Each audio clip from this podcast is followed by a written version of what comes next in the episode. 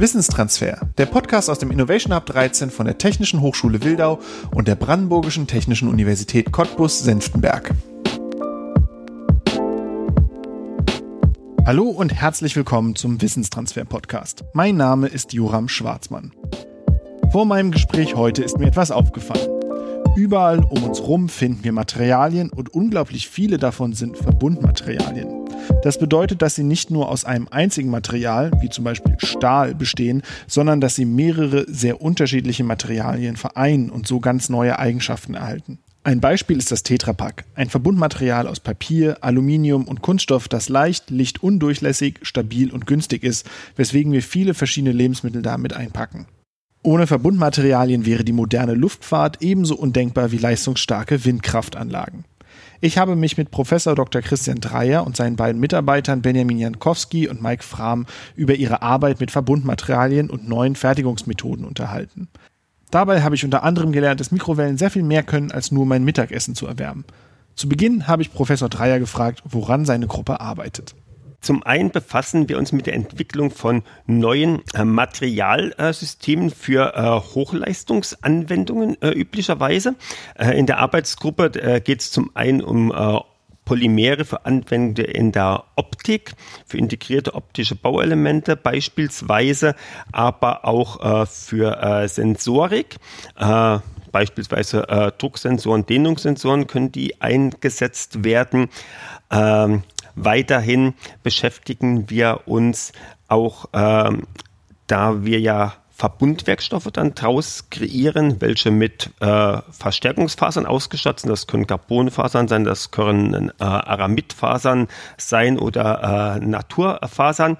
Auch äh, mit äh, der Wiederverwertung äh, nach dem Ende des äh, Lebenszykluses, äh, wo es äh, dann schlussendlich dann um Recycling der äh, Materialien äh, geht. Na, da haben wir jetzt auch zurzeit auch äh, mehrere Projekte laufen. Unter anderem geht es da auch um das Recycling äh, von äh, Aramidpapieren, welche äh, in Bauteilen beispielsweise in der Luftfahrt eingesetzt werden. Und Aramid ist halt, äh, auch wenn das nur Aramidpapier heißt, signifikant äh, teurer äh, als äh, klassisches äh, Papier, sodass sich das durchaus äh, lohnt. Und äh, gerade aktuell ist ja äh, das Thema Energieeinsparung in aller Munde und da passen auch unsere schon eine Weile laufenden äh, Projekte äh, zum Thema äh, Mikrowelle äh, recht gut hinein. Da würde ich allerdings an den Herrn Jankowski und den Herrn Fram weiterleiten wollen. Dann können die zu ihren beiden Mikrowellenprojekten noch etwas mehr ins Detail gehen. Was sind denn eigentlich Verbundwerkstoffe? Ähm, wir haben das jetzt so äh, herumgeworfen. Ist es das, was ich quasi in meinem Alltag in so einem Tetrapack finde, wo ich für drei Schichten unterschiedlichen Material aufeinander geklebt habe und das Gesamtpaket hat dann andere Eigenschaften als die einzelnen Schichten. Ist das schon ein Verbundwerkstoff? Ganz genau. Das ist eigentlich ein sehr schönes, anschauliches Beispiel. Das kann sich jeder äh, zu äh, Gemüte äh, führen, wenn er sein Latte Macchiato äh, getrunken hat. Äh, es ist allerdings nur ein kleiner äh, Bereich. Verbundwerkstoffe sind auch beispielsweise hier Carbonfaserverstärkte Kunststoffe, aus denen dann Flugzeuge oder Windmühlenflügel hergestellt werden. Die sind dann natürlich nochmal deutlich hochpreisig hochpreisiger als äh, die äh, Tetrapacks, aber auch da äh, gilt äh, der ähm, Spruch, äh, dass das äh, Ganze mehr als die Summe äh, der Teile äh, ist. Äh, ne? Also sie haben dann, äh, können auf die Art und Weise äh, Bauteile äh, realisieren, die sie mit Standardwerkstoffen wie Stahl oder Aluminium überhaupt nicht realisieren könnten. Beispielsweise äh, können sie die Fasern so ausrichten, dass die den äh, notwendigen Belastungen standhalten. Also sie können sich das auch so, so in der Natur äh, abgucken. Äh, Holz vom Baum ist auch ein Verbundwerkstoff. Äh, Sie haben die Zellulosefasern, die so äh, für die Zugfestigkeit sorgen und die werden de facto äh, zusammengeklebt mit äh, dem äh, Lignin. Äh, die ähm, Fasern umwachsen beispielsweise auch so, so, so ein Astloch äh, der Gestalt, sodass sie dann immer äh, sogenannte Lastpfade haben, die ziemlich optimal äh, gestaltet äh, sind. Und äh, so ist also die Kategorie Verbundwerkstoffe in, in wirklich eine riesige Spielfläche. Wir haben jetzt also quasi nur so zwei Aspekte, einmal den Tetrapack und einmal die Faserverbundwerkstoffe für Flugzeuge beispielsweise und, und die Bäume rausgepickt. Äh, es gibt allerdings dann auch noch Systeme, die dann halt mit, mit äh, Partikeln äh, verstärkt sind. Es gibt keramische Verbundwerkstoffe etc. etc. Also da äh, es ist beliebig groß das äh, Spielfeld. Und wir machen es durch die Funktionsintegration von beispielsweise Sensorik, Elektronik und so weiter und so fort nochmal eine Kategorie äh, komplexer sozusagen. Mhm. Allerdings, äh, ne, die Komplexität hat dann den Vorteil, dass die Materialien kompakter werden, also kleiner und leichter. Und deswegen macht man halt äh, auch diese äh, Leichtbauwerkstoffe. Äh, das ist der Vorteil von Verbundwerkstoffen, deutlich leichter als entsprechende, äh, sagen wir mal, Monomaterialien wie, wie Stähle und dergleichen. Äh, und äh, das in, ist vor allem interessant für Massen, die ich bewege. Sprich also, wenn ich jetzt ein äh, Fahrzeug oder noch besser ein Flugzeug äh, leichter gestalte und hat die gleichen mechanischen Eigenschaften, da kann ich mehr Passagiere oder mehr Gepäck äh, befördern. Mhm. Und für Windkraftanlagen gilt es auch, die bewegte Masse ist da, das Rotorblatt, kriege ich im Endeffekt mehr Energie raus oder das Rotorblatt dreht sich schon bei wesentlich geringeren Windgeschwindigkeiten. Das heißt, mit, wenn, wann immer ich mit einem normalen, ich sag mal, Einzelwerkstoff nicht weiterkomme, lohnt es sich zu schauen, ob ich den vielleicht mit anderen Werkstoffen verbinden kann, um dann äh, mehr verbesserte oder andere Eigenschaften zu erhalten. Also wie eben, wie Sie sagten, aus, aus anstatt Stahl, anstatt einem Stück Stahl, nehme ich dann einen leichteren Kohlefaserverbundwerkstoff, der dann eben die gleiche Stärke hat, aber weniger Gewicht. So ist es, ja. Welche Rollen spielen denn dann eben die Mikrowellentechnik dabei äh, als, als Überleitung zu Ihnen, Herr, Herr Jankowski? Wie kommen die Mikrowellen ins Spiel bei dem ganzen Thema neuartige Materialien? Ähm, die Mikrowellen sind eine neuartige Technologie quasi, äh, um die Herstellung solcher Materialien äh, zu gewährleisten. Ähm, beispielsweise die herkömmliche Methode wäre ein Ofen, wo man einfach Wärme auf so ein Bauteil bringt. Ähm, da muss man die ganze Ofenkammer erwärmen und nicht nur das Bauteil an sich. Und durch die äh, Mikrowellen äh, kann man eben nur das Bauteil erwärmen. Der Bauraum bleibt quasi dabei kalt und somit ist es ein effizienterer äh, Prozess. Also beispielsweise bei meinem Projekt äh, FOMO, da geht es darum, Holz zu modifizieren. Ähm, und für gewöhnlich macht man das in einem Ofen. Und da muss man eben diesen ganzen Ofen erwärmen, um eine kleine Holztage zu modifizieren. Das dauert sehr lange, über mehrere Tage.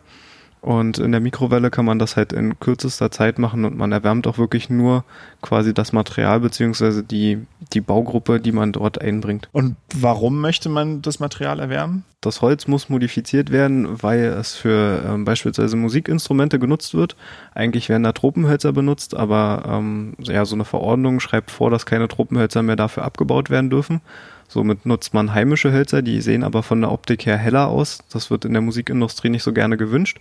Und eben dieser ähm, Prozess der thermischen äh, Modifikation dauert sehr lange, ist natürlich kostenintensiver. Und mit der Mikrowelle hat man eine Alternative, die eben effizienter, zeitsparsamer ist. Das heißt, das Holz wird quasi nachgedunkelt durch Hitze. Äh, also so wie wenn ich einen Kuchen zu lange im Ofen habe und der dunkel wird mit der Zeit, weil sich chemisch was verändert an der Oberfläche. Und das gleiche passiert dann mit dem Holz, wenn es heiß wird. Genau, so kann man sich das vorstellen. Nur leider reicht nicht nur das Holz, also in der Mikrowelle erwärmt man nur das Wasser im Holz. Da aber bei so einer Zage nicht so viel äh, Wasser eingelagert ist, kann man nur bis zu 100 Grad erhitzen und dann verdampft auch das Wasser. Man braucht quasi noch so eine, nennt sich Susceptorschicht, also so ein indirektes Heizen.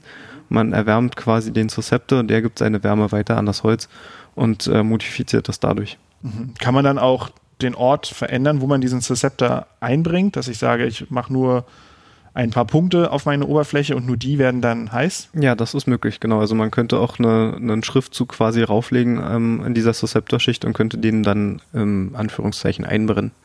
Das ist dann, ich habe gesehen, eins der Projekte geht auch um, ähm, um Biegeradien und so. Hat das was auch mit der Hitze zu tun, dass man dann die Hölzer anders verarbeiten kann, wenn sie warm sind?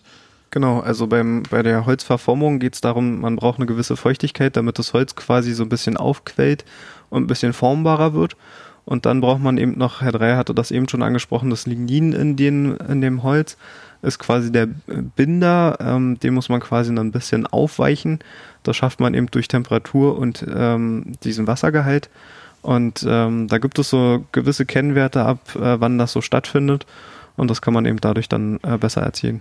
Das heißt, sie machen aus einem, ich sag mal, herkömmlichen, schon seit Jahrhunderten in Benutzung befindlichen Werkstoff wie Holz einen neu, ich, ich weiß jetzt nicht, ob, ob Hochleistungswerkstoff hier die richtige Beschreibung ist, aber eine Hightech-Anwendung mit etwas, ich sag mal, ja, traditionell benutztem wie Holz. Naja, Hightech würde ich dazu jetzt noch nicht sagen in meinem Projekt. Also äh, Gitarrenzagen werden ja schon über Jahre gebogen, aber in einem sehr aufwendigen Prozess und wir schaffen es eben mit der neuen Technologie, das, ähm, ja, ich würde sagen, zu vereinfachen und zu optimieren. Dann gehen wir mal weiter zu Herrn Frahm. Sie arbeiten auch mit Mikrowellen? Genau, ich arbeite auch mit Mikrowellen und zwar geht es darum, um das Sintern von elektrisch leitfähigen Strukturen zu gewährleisten. Also wir haben ein Bauteil, was erstmal mikrowellenneutral ist, zum Beispiel das Holz, wenn das Wasser verdampft ist, wie der Jakowski gerade meinte. Und da drucken wir mittels Silberpartikel basierter Tinte Strukturen auf Bauteile, ähm, sowas wie ein Dehnmessstreifen oder ein Temperatursensor, direkt auf das Bauteil.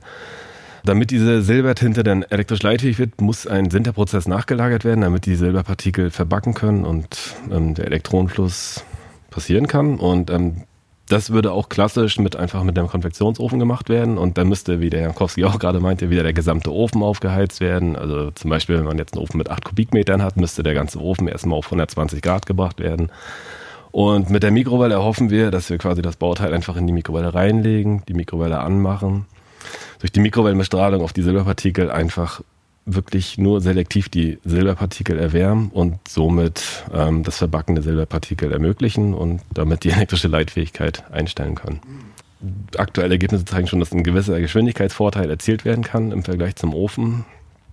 Und ja, und ähm, wenn man jetzt temperaturempfindliche Substrate hat, kann man hoffen, dass man tatsächlich wirklich nur die Silberpartikel erwärmt und minimal ins Bauteil Temperatur eingeht.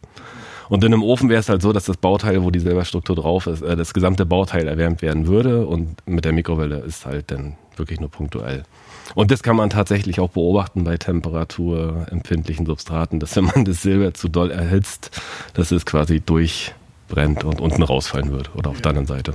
Das heißt, da eröffnen sich jetzt ganz neue Möglichkeiten, ganz andere Materialien jetzt mit Leiterbahnen oder eben, wir haben gesagt, einen Temperatursensor, den man aufdrucken kann, zu versehen? Es ist am Ende auch nur eine Leiterbahn, die zum Beispiel mal eine Meanderstruktur hat. Ähm, genau, also es ist jetzt, klingt jetzt äh, mehr Hightech ja, für mich klingt das, klingt das nach, nach Star Trek und Science Fiction, dass ich einfach einen Drucker anschmeißen kann und dann ist ein, so ein komplexes, für mich komplexes Bauteil wie ein Temperatursensor aufgedruckt und dann mit Mikrowellen eingebacken. Genau. Ähm, aber das ist das, was Sie da, damit machen können. Mhm. Was sind denn so Anwendungen, für die man das dann benutzen kann?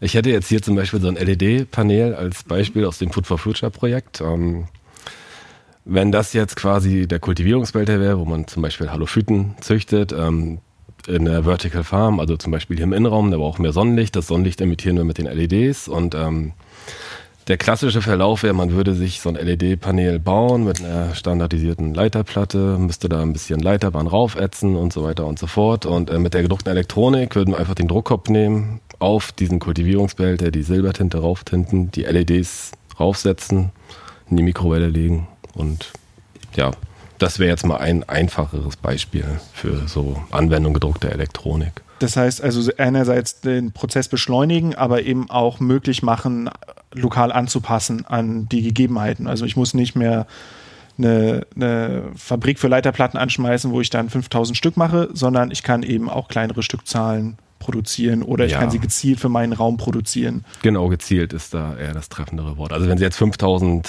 so eine Exemplare wollen, dann machen Sie das, glaube ich, nicht mehr mittels PE zu Inkjet-Druck, sondern mhm. dann doch eher in der Fabrik. Ja. Aber, ja. so, aber wenn Sie jetzt was Spezielles wollen, dann wäre das zum Beispiel eine gute Möglichkeit dafür. Sehr, sehr interessant. Ähm, wir sprechen ja heute auch zum Anlass, dass wir in der Sciencebox auf dem Campus der TH Wildau ähm, die Projekte vorstellen möchten. Und dazu haben sie einen Demonstrator geplant, beziehungsweise befindet der sich schon im Bau, wie ich gehört habe. Vielleicht wollen wir darüber kurz reden. Was ist es denn, was wir demnächst in der Sciencebox uns anschauen können? Vielleicht fangen wir nochmal bei Ihnen an, Herr Dreier. Sie haben ja wahrscheinlich am besten den Überblick, was da alles rein. Genau, und zwar haben wir uns äh, überlegt, wir haben ja in der Sciencebox nur einen begrenzten Raum und wollten halt möglichst viele äh, Projekte äh, vorstellen. Und äh, so ähm, der gemeinsame Nenner sind äh, ja neue Materialtechnologien, Verbundwerkstoffe und das heißt, wir wollten jetzt hier möglichst viele Funktionen in äh, ein äh, Bauteil oder einen Demonstrator äh, äh, implementieren. Das heißt also, äh, wir haben da dann äh, die gedruckten äh, Leiterbahnen. Wir wollen Drucksensoren einbringen. Wir wollen LEDs einbringen. Wir zeigen den Leichtbau. Wir zeigen die Wiederverwertung von unseren Aramidfasern. Also rezyklierte Aramidfaser sollen drin sein. Und da haben wir uns überlegt, was für Möglichkeiten hätten wir da, das in einem schicken Demonstrator zu realisieren. Und da hatte der Herr Jankowski eigentlich eine sehr äh, passende Idee. Ja, also wir hatten, die Idee ist entstanden, als es mal den Hochschulinformationstag äh, zur Vorbereitung gab und man sich überlegt hat, wie demonstriert man eben die genannten Projekte, die Herr Drei eben aufgeworfen hat. Und ähm, Schüler beziehungsweise auch Studenten äh, catcht man halt mit Hobbys, äh, um sie in diese Projekte ranzuziehen oder an diese Informationen überhaupt. Und ähm, wir hatten die Idee, ein Skateboard zu bauen, beziehungsweise ein Longboard oder je nachdem, welche Ausführung auch ähm, eben offen wäre und dort eben diese ganzen ähm, Projekte zu vereinen. Das heißt, es wird dann ein, ich sage jetzt mal, der Einfachheit Skateboard, auch wenn es vielleicht einen anderen Formfaktor haben wird, was dann all diese Technologien ähm, eingebaut hat. Das heißt, es wird besonders leicht sein durch die äh, Leichtbaufasern. Es hat äh, wiederverwertete Fasern, Aramidfasern da drin. Ähm, was hat es mit der Elektronik auf sich, die wir dann in dem Skateboard finden? Naja, wenn man so ein Skateboard fährt, ähm, jeder, der ein Skateboard fährt, weiß, dass da keine Lampen dran sind. Die müsste man müßig irgendwie ranfrickeln oder mit Batterien versehen. Unsere Idee wäre es, dass man quasi eine Unterbodenbeleuchtung macht, dass man im Dunkeln gesehen wird. Ähm, so hat man ein Thema, um die Leute halt zu catchen. Einfach eben Funktionsintegration, äh, Leiterbahn auf die Unterfläche gedruckt, ähm, platzsparend und man hat eine Beleuchtung dabei.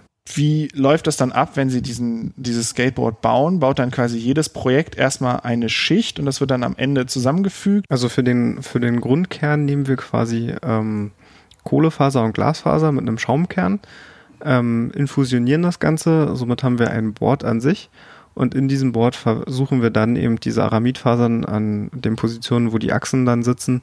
Da muss man den, den Kern quasi verstärken. Die Aramidfasern sind sehr stabile Fasern.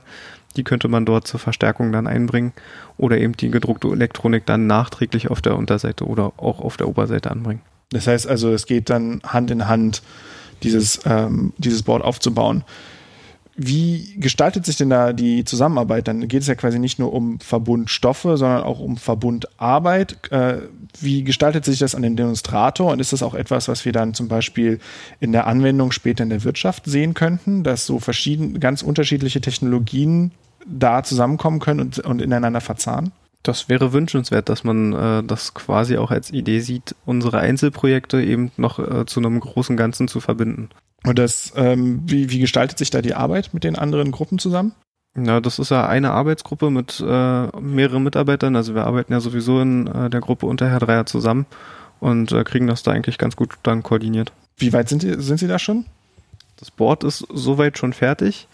Ähm, wir stehen nur so noch so vor ein paar Herausforderungen zwecks gedruckter Elektronik oder auch Einbringung der Aramidfasern. Ähm, ja, das steht als nächster Schritt quasi an.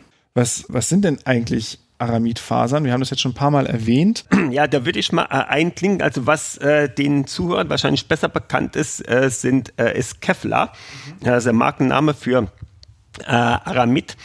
Ähm, also Kevlar und Nomex, also die kon konkurrierenden äh, Produkte, ne, wo halt schusssichere Westen beispielsweise äh, draus äh, hergestellt werden, aber auch so Schnittschutzhandschuhe und dergleichen.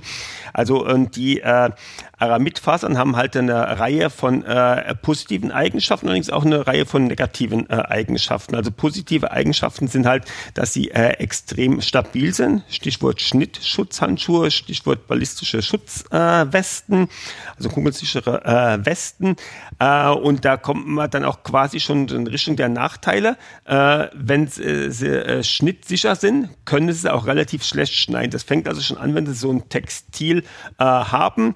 Äh, so, so ein Filz, da brauchen sie speziell mikroverzahnte Scheren, um die äh, Filze überhaupt schneiden zu können und dann auch als beispielsweise auch als Schutzschicht äh, in so eine äh, Motorradjacke äh, einzubringen, so als letzte äh, Schicht vor, vor, vor der menschlichen Haut. Wenn sie mit 200 Stundenkilometern über Asphalt schuppern, ist das Leder relativ flott denn doch weg. Und die Aramidfasern haben halt den Vorteil, dass sie halt recht gut gegen Ab Abrieb äh, sind und bei der Geschwindigkeit, wenn sie auf dem Asphalt äh, rüber äh, rutschen, wird es auch extrem heiß und sie haben auch eine hohe Temperaturbeständigkeit. Da haben wir auch dann allerdings auch schon gleich wieder sozusagen einen Nachteil der Aramidfasern, wenn sie die jetzt halt bearbeiten äh, wollen, wie man so typischerweise äh, Kunststoffe bearbeitet, also so, so Spritzgussverfahren. Äh, sie können die nicht so ohne weiteres aufschmelzen. Und das ist auch genau das Problem mit dem Recycling. So eine äh, PET, Mineralwasserflasche, die schmelzen es auf und machen dann einen Rucksack draus. Zack, fertig. Funktioniert bei den Aramidfasern nicht, weil die so temperaturbeständig sind, bevor die anfangen zu schmelzen, äh, gehen sie in äh, Rauch und Wohlgefallen sozusagen äh, auf. Deswegen muss man halt äh, das Recycling dann anders äh, durchführen und zwar äh, so ähnlich wie es auch bei den normalen äh, Papieren ist, die auf Zellulosebasis sind. Also irgendeiner zur Papierindustrie hat mir mal gesagt, sie können so ein äh, normales Papier ungefähr siebenmal recyceln.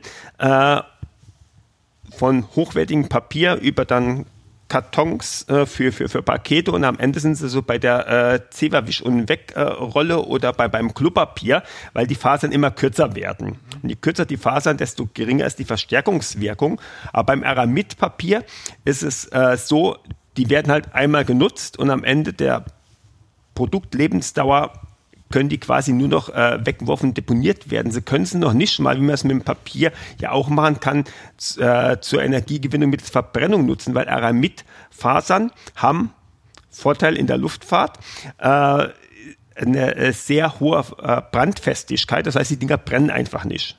Also können sie es auch äh, noch nicht mal thermisch recyceln, weil sie es nicht verbrennen können.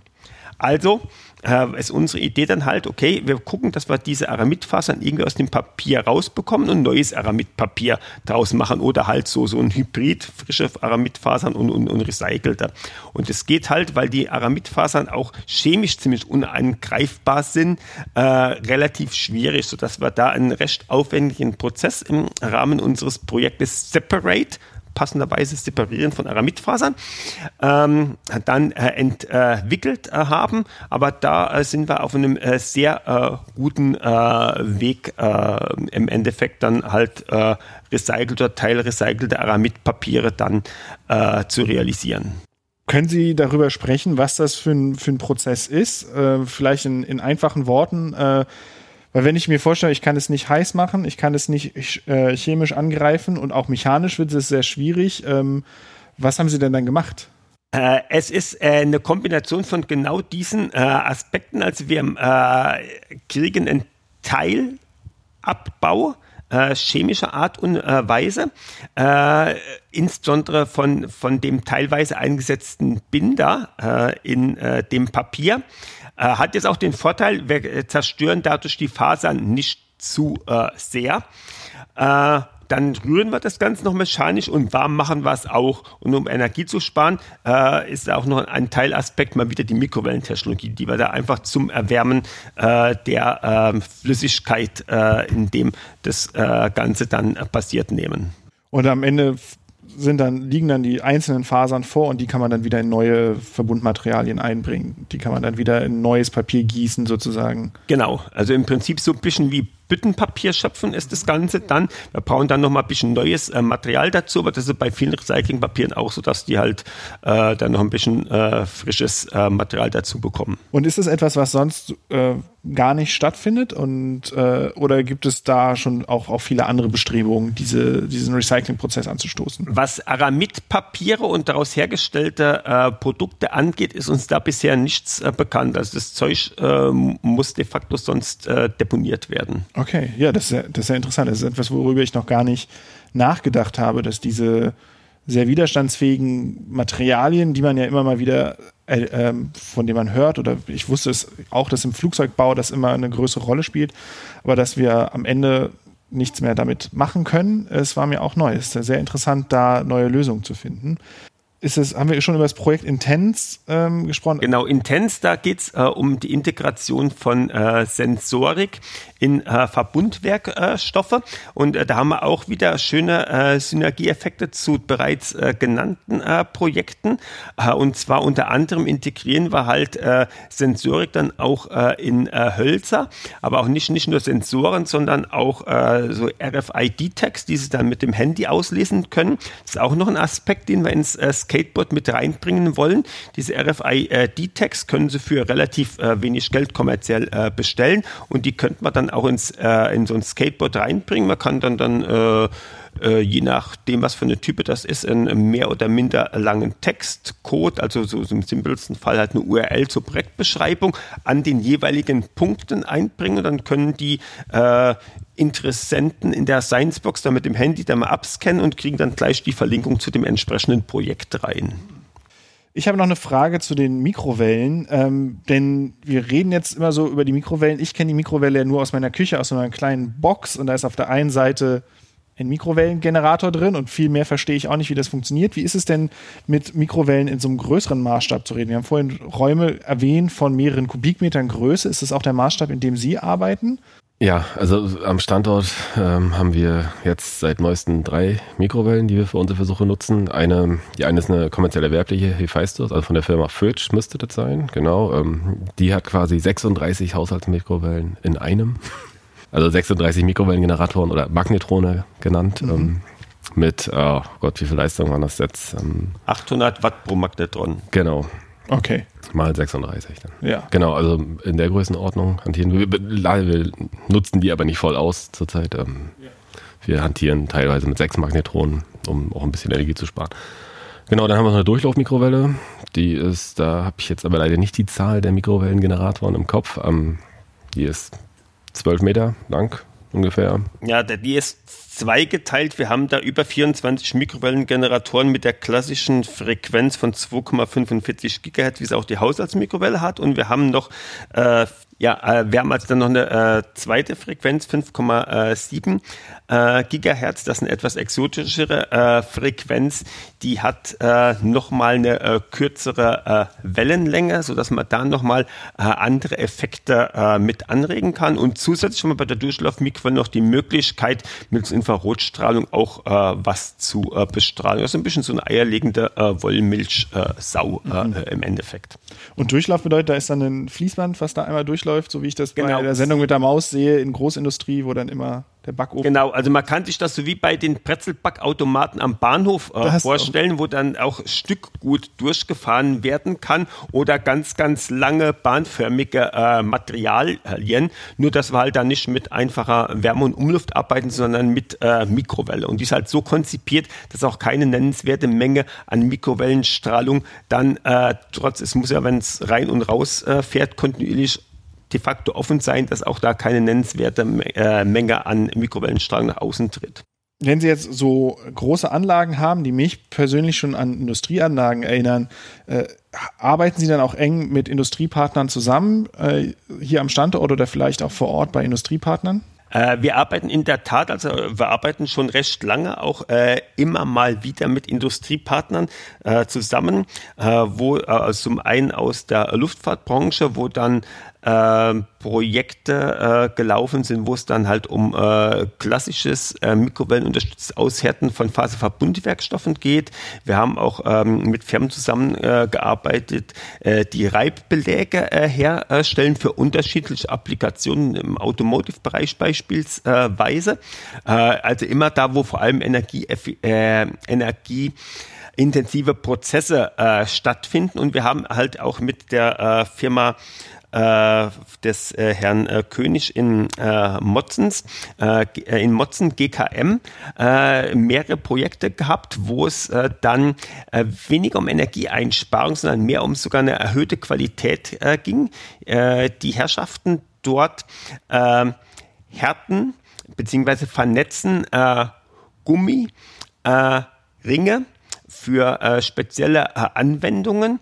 Äh, dann äh, nach dem Herstellungsprozess in Temperöfen äh, nach. So, zum einen dauert das so ungefähr 24 Stunden. Mit der Mikrowelle kriegt man es in äh, einer Drittel der Zeit hin. Und die Problematik ist die, dass äh, die äh, Gummirohmasse des Öfteren Feuchtigkeit enthält. So, wenn das jetzt äh, beim äh, Vernetzen oder nennen wir es ruhig Vulkanisieren, auch wenn es kein richtiges Vulkanisieren äh, ist, äh, geht es so in einem normalen äh, Härtungs- Ofen, äh, einen thermischen, äh, findet die Vernetzung von außen statt. Das heißt, es bildet sich außen ein Netzwerk, es bildet sich quasi so eine Art Haut wie beim, wie beim Schokoladenpudding, den äh, sie von ihrer Mutter da dann äh, vielleicht äh, gemacht kriegen, äh, außen. Und dann kommt die Feuchtigkeit nicht mehr so gut raus. Was passiert denn? Es bilden sich im Inneren eventuell äh, irgendwelche Lunker äh, und äh, es reißt im schon der ganze Ring der Länge nach auf.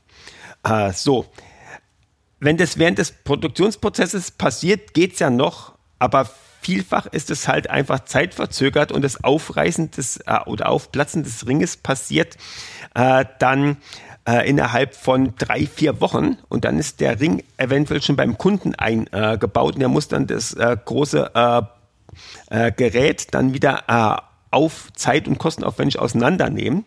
Und wenn Sie das mit Mikrowelle vernetzen, findet die Erwärmung eher von innen statt und die Feuchtigkeit kann dann somit peu à peu nach außen ausgetrieben werden.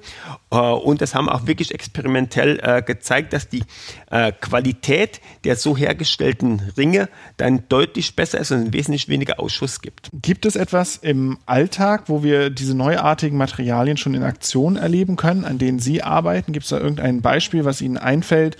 Wo Sie sagen, das ist jetzt nicht nur eine, eine Industrieanwendung oder eine Verbesserung von einem industriellen Prozess, was ja immer sehr wichtig ist, aber auch etwas, was quasi unsere ZuhörerInnen einfach direkt schon anfassen können äh, oder vielleicht irgendwo mal selber in Aktion gesehen haben? Naja, in, in einem Projekt, was wir zu, also zusammen mit dem Fraunhofer Institut für angewandte Polymerforschung entwickelt haben. Da haben wir in der Tat äh, für äh, die äh, Draht- und Kabelindustrie, für optische Kabel, äh, ein äh, äh, Gleit Mittel entwickelt sozusagen, womit äh, die äh, äh, Glasfasern besser verarbeitet äh, werden äh, können. Ich darf jetzt leider nicht ins Detail gehen aus Geheimhaltungsgründen, aber die sind jetzt seit äh, circa äh, vier oder fünf Jahren in äh, Serie äh, damit.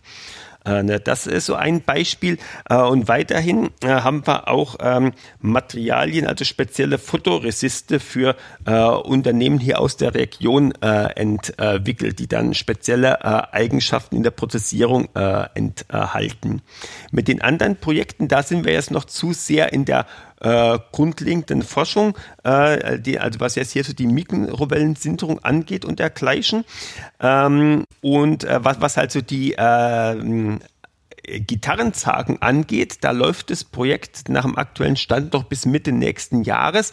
Da haben wir im Idealfall wirklich äh, bis Mitte nächsten Jahres einen neuen äh, Prozess äh, entwickelt, äh, mit dem dann äh, die Projektpartner, die aus der Musikinstrumentenbranche dann äh, ihre äh, Gitarren äh, aus Substituten, sprich aus einheimischen Hölzern, dann herstellen können. Und da sind wir aktuell eigentlich auf einem recht guten Weg, dass wir das Projektziel da auch erreichen werden. Das heißt, demnächst können wir dann einheimischen Hölzern äh, Musik machen. Kann denn jemand von Ihnen auch Skateboard fahren? Dann, wenn das, das Skateboard fertig ist, dass es auch gefahren werden kann? So ist unser Wunsch, ja. Dann würde ich sagen, es ist ein ganz schöner Moment, ähm, um zu sagen, vielen Dank. Ich freue mich darauf, das Skateboard in Aktion zu erleben. Wir werden dann bestimmt auch mal vielleicht die Möglichkeit schaffen, ähm, dass jemand von Ihnen auch mal in der Sciencebox vielleicht das, das Projekt vorstellen kann. Ähm, wir machen ja immer mal wieder offene, ähm, offene Dienstage, wo man einfach auf den Campus kommen kann und sich in der Sciencebox umschauen kann und auch andere Veranstaltungen. Da bin ich sicher, dass es da die Möglichkeit gibt, auch mal das Skateboard gefahren zu erleben. Ich danke Ihnen sehr für Ihre Zeit und ähm, Gibt es einen Ort, wo unsere ZuhörerInnen mehr erfahren können von Ihnen? Wo sie mehr erfahren können von Ihnen, wo sie Informationen finden, wenn sie das äh, spannend fanden, was Sie gesagt haben, oder vielleicht auch Industriepartner, die äh, hellhörig geworden sind? Wie können die Sie am besten erreichen? Ja, am besten da sowohl die äh, Truppenteile des Fraunhofer Instituts für angewandte Polymerforschung als auch äh, hier meiner Forschungsgruppe Faserverbundmaterialtechnologien am neuen Forschungsbereichsgebäude in der Schmiedestraße 5 in Wildau ansässig sind, äh, sind wir da am äh, besten zu finden. Idealerweise äh, mit einer vorherigen äh, Anmeldung. Also die äh, Telefonnummer und E-Mail-Adresse können Sie eigentlich durch einfaches Googlen schnell finden. Wunderbar. Wir werden auch die äh, Homepage des Projektbereichs verlinken, natürlich in den äh, Show Notes zu dieser Sendung. Und dann danke ich für Ihre Zeit, für die Beantwortung meiner Fragen und äh, auf Wiederhören. Tschüss. Dankeschön. Tschüss. Tschüss. Dankeschön. Wissenstransfer ist eine Produktion des Innovation Hub 13. Der Innovation Hub 13 der Technischen Hochschule Wildau und der Brandenburgischen Technischen Universität Cottbus-Senftenberg gehört zu den 29 ausgewählten Gewinnern der Bund-Länder-Förderinitiative Innovative Hochschule, ausgestattet mit Mitteln des Bundesministeriums für Bildung und Forschung und des Landes Brandenburg. Weitere Informationen findet ihr auf innohub13.de. Die Musik ist von Paternoster Poetry und wurde veröffentlicht unter einer Creative Commons Attribution Lizenz. Ihr findet einen Link zu der Musik in den Show Notes. Bis zum nächsten Mal.